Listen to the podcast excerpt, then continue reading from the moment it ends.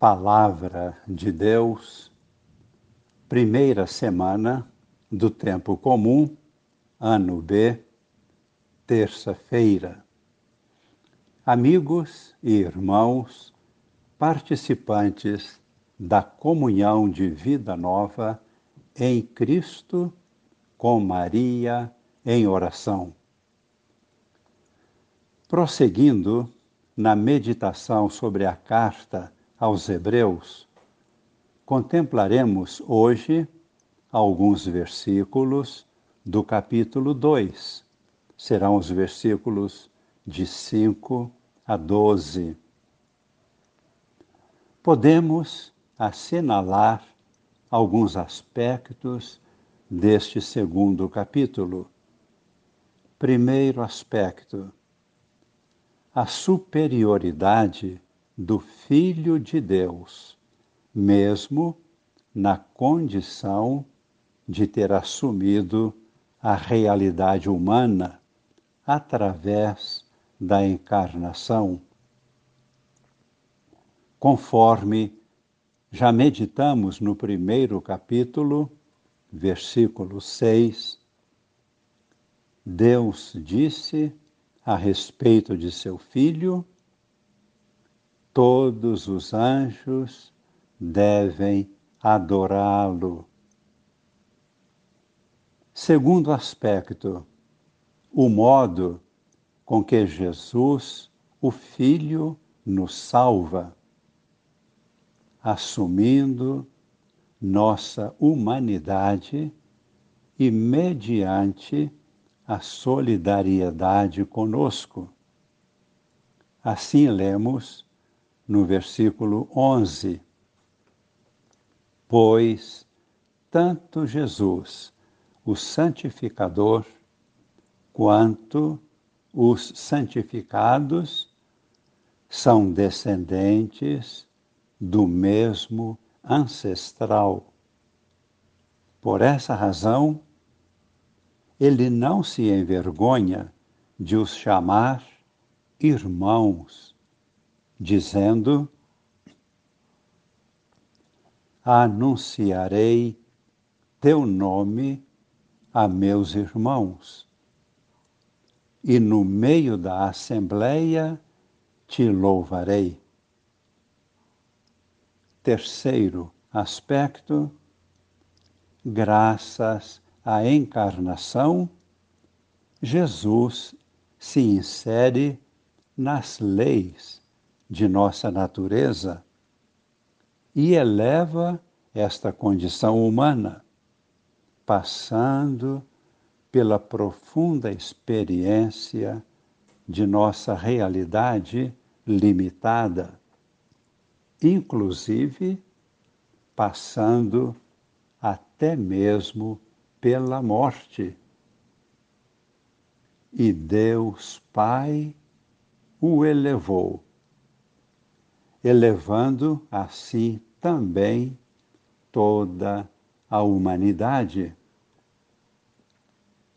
Como está escrito no versículo 9, Jesus, a quem Deus fez pouco menor do que os anjos, nós o vemos coroado de glória e honra por ter sofrido a morte.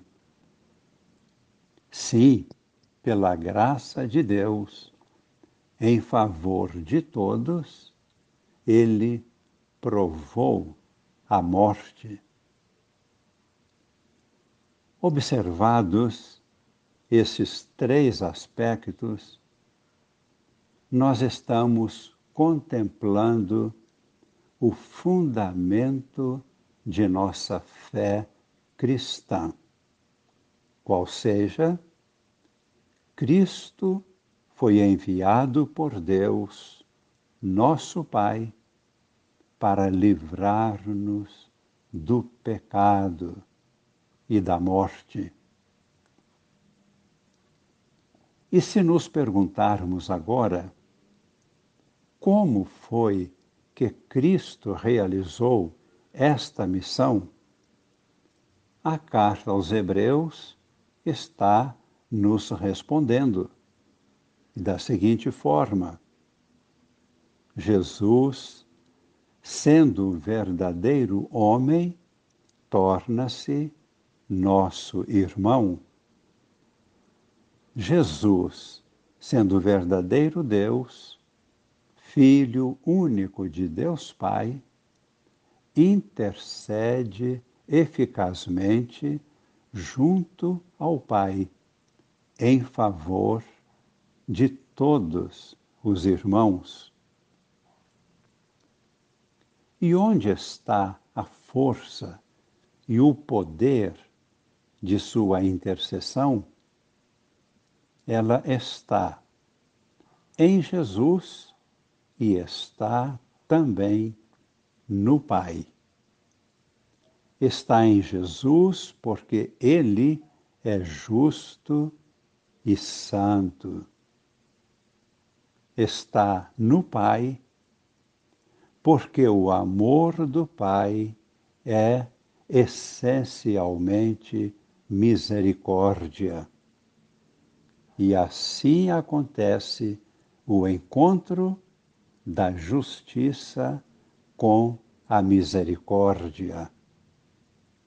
Realiza-se, então, a misericórdia de Deus Pai, superando a promessa feita um dia a Abraão, quando Abraão pediu a Deus misericórdia pelo seu povo, dizendo: Se nesta cidade houver quarenta, trinta, vinte, se houver dez justos,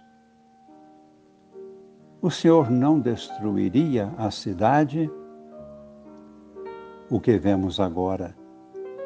Por causa de um único justo, o Cristo, Deus liberta toda a humanidade da escravidão, do pecado e da morte eterna, por causa de um justo.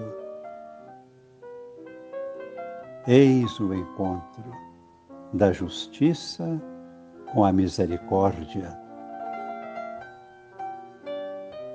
No Evangelho de hoje, São Marcos, capítulo 1, versículos de 21 a 28, Jesus vence o demônio que estava oprimindo e escravizando um homem que estava presente na sinagoga. O endemoniado, vendo Jesus, começou a gritar: Que queres de nós, Jesus de Nazaré? Vieste aqui para nos destruir? Sei quem tu és. Tu és o Santo de Deus. Com esta afirmação, o demônio estava tentando a Jesus, tentou dominar a Jesus. Como assim? Nos perguntamos. Se Jesus não reagisse, estaria admitindo que o demônio tivesse poder sobre ele, de certa forma, dando-lhe um nome. Porém, Jesus destruiu este ataque do maligno, destruiu esta armadilha, porque somente Deus Pai pode dar-lhe o nome. Quando disse no dia do batismo de Jesus: Tu és meu filho muito amado, eu hoje te gerei. Então Jesus reagiu fortemente e não admitiu este ataque vindo do demônio, e gritou com voz forte: Cala-te e sai deste homem. E destruiu assim o ataque do maligno. O demônio teve que sair. E o homem ficou curado e livre de todo o mal. Rezemos agora, voltando-nos para Jesus, pedindo que Ele nos liberte de toda a maldade, de todo o ataque do maligno. Pedimos a Jesus que interceda junto a Deus Pai em nosso favor, perdoando-nos, santificando-nos conduzindo-nos para a vida em plenitude. Esta é a bênção que pedimos hoje, neste momento. Desça sobre nós e permaneça para sempre a bênção de Deus Todo-Poderoso, Pai e Filho e Espírito Santo. Amém.